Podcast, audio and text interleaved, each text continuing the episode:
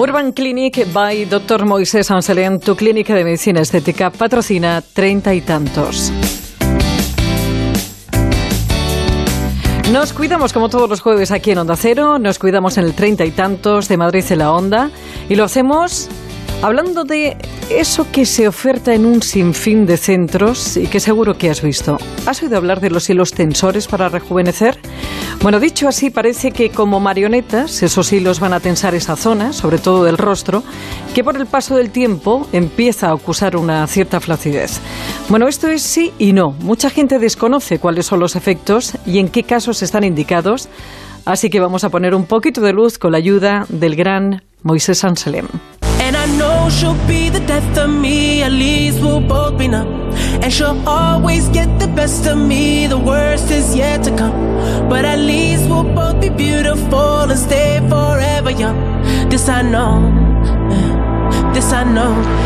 Doctor Moisés Ansalem, buenas tardes. Hola, buenas tardes. Lo primero que hay que decir es que hay muchos tipos de hilos tensores. Sí, sí, hay hilos de todo tipo. Hay hilos desde, primero en la composición, ah, tendríamos lo que se llama polidioxanona, habría poliláctico, y eh, fundamentalmente dentro también de los hilos eh, incluso se está usando otro material que se llama policaprolactona. En definitiva, diferentes sustancias para tratar de conseguir el mismo efecto. Ahora, en las formas hay lo que se llaman hilos simples, que es lo que llamaron siempre hilos mágicos, hilos que, pues como un cabello, son completamente lisos, y luego hay otros que llaman los espiculados, o en este caso eh, también podemos decir que existen unos con más fuerza de anclaje, que es lo que se llaman hilos con conos. ¿Todos estos hilos, doctor, desaparecen, se reabsorben? Sí, sí, son hilos, a diferencia de los antiguos que se utilizaban de oro, estos hilos son reabsorbibles. La gente piensa que hay algunos que dan volumen, que rellenan, no rellenan ni dan volumen. A ver, no, no, el hilo no, no puede rellenar nunca ni puede dar volumen. Es decir, el hilo, aparte de hacer el efecto mecánico físico de anclaje en una determinada estructura, lo que va a conseguir a su vez por el material del que está constituido hacer un estímulo cuando se inserta cerca de la dermis donde está el metabolismo de la piel y junto a una célula que se llama fibroblasto para que ese fibroblasto produzca nuestro propio colágeno. Entonces, en definitiva, hacemos una maqueta de, cómo querríamos anclar y a, a, través de ese anclaje alrededor se va a ir formando ese nuevo colágeno que va a favorecer todavía que el hilo vaya sustentando aún más con el paso del tiempo. ¿En qué casos está indicado? Casos eh, fundamentalmente, eh, en primer lugar hay que decir que primero hay que tener restituidos los volúmenes, porque si tú tratas de tirar con un hilo si no hay el volumen adecuado, entonces la piel se va a replegar sobre sí misma como si tiraras de un store para recogerlo. Eh, entonces, para evitar esto, primero hacemos una reposición de volumen, que lo podemos hacer con inductores de colágeno, por ejemplo, con, con lo que llamamos la, la policaprolactona, que es el elance a través de allí vamos generando un nuevo colágeno y luego lo que es ya el, efecto anclaje sí que podríamos recurrir a partir de 3-4 meses cuando se ha recuperado el volumen a la utilización del hilo que el como digo el de, el de conos el Silhouette Soft ese va muy bien porque va a anclar en, los conos y a su vez, eh, como digo, va a estar, eh, una vez envuelto todo por ese nuevo colágeno que se ha formado, pues todo ello va a dar un efecto, lo que llamamos el lifting sin cirugía, pero eh, sobre todo en casos también en los que queremos levantar sin añadir volumen. Personas que tienen la cara muy redondeada con, más volumen. Porque se suele utilizar en el rostro, doctor, pero también se puede utilizar en cuello y escote se puede utilizar en diferentes estructuras. Eh, en el cuello, cuando va íntimamente ligado a esa flacidez, sobre todo en la región debajo de la mandíbula, eh, que va acabando en ese cuello de, pollo, de, como de pavo le llaman, ¿no? En la parte anterior, cuando tratamos de retensar desde la zona del ángulo de la mandíbula hacia arriba, eso lo vamos, vamos a levantar también esa parte del, cuello, la parte alta del cuello.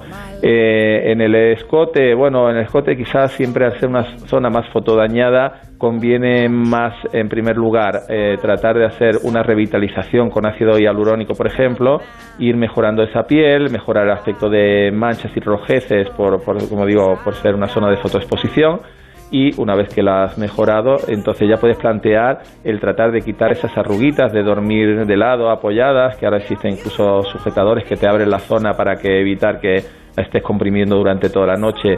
Allí quizás se usa menos, menos el hilo, ¿eh? en el escote menos utilizado. El producto tiene que ser bueno y de eso, si, si te parece, eh, Moisés, hablamos ahora en unos minutos, pero es eh, fundamental la técnica de la aplicación de esos hilos. Un hilo de por sí, si tú no creas una serie de soportes, ese hilo al final no va a hacer nada. Claro, si no haces un vector de anclaje adecuado, evidentemente, pues por mucho que tires, pues, no vas a conseguir levantar nada. Entonces, eh, sí que hay que delimitar bien cuáles son esos puntos de entrada y de salida y en esos puntos justo se hace un aboncito pequeño con anestésico para que no duela nada y nada, si en, unos minutos está hecho. Porque no todos los médicos estéticos saben poner hilos. Pues supongo que como todo habrá quien sepa de todo y quien no, o sea que no, no, hay, que formarse. ¿Y qué pasa con esos hilos que se compran por internet o que no han pasado los controles? ¿Qué tipo de problemas nos puede dar, eh, bueno, pues que nos inyecten algo que no es seguro?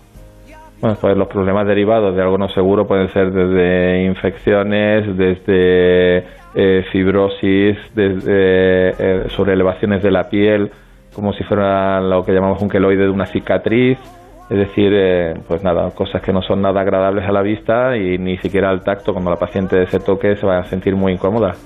Y ya para terminar, doctor, eh, ¿cuándo elegir uno con espícula o no espícula? Supongo que eso tendrá que ver con el diagnóstico del médico estético, con la prescripción del facultativo, pero ¿cuáles son los mejores?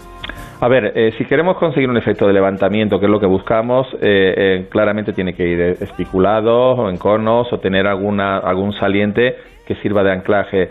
Si no, hoy día el hilo simple eh, se usa más para intentar reproducir volúmenes, pero claro, ya estamos hablando de tener que meter eh, 40, 50 hilos en la cara, que es lo que llamaban los hilos mágicos.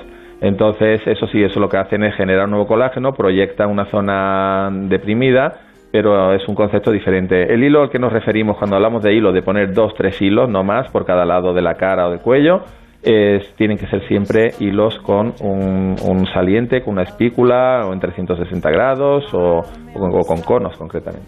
Bueno, pues todo esto tenerlo en cuenta si bueno te lo estás planteando o lo ves por ahí y que despierta tu curiosidad, ahí tienes toda la información. Doctor Moisés Sansalem, un placer como siempre, un beso muy grande. Muchísimas gracias. Está mejor que nunca, ya nada le hace daño y miente cuando dice te recuerdo que tienes un correo electrónico que es treinta y tantos siempre con número arroba onda cero punto es, en Twitter treinta y tantos onda cero y que también nos encuentras en Antena 3 Celebrities, Antena 3 en la página Antena 3 en ese blog que se llama treinta y tantos. Cuando dice que tiene treinta y tantos está mejor que nunca. Llega a España en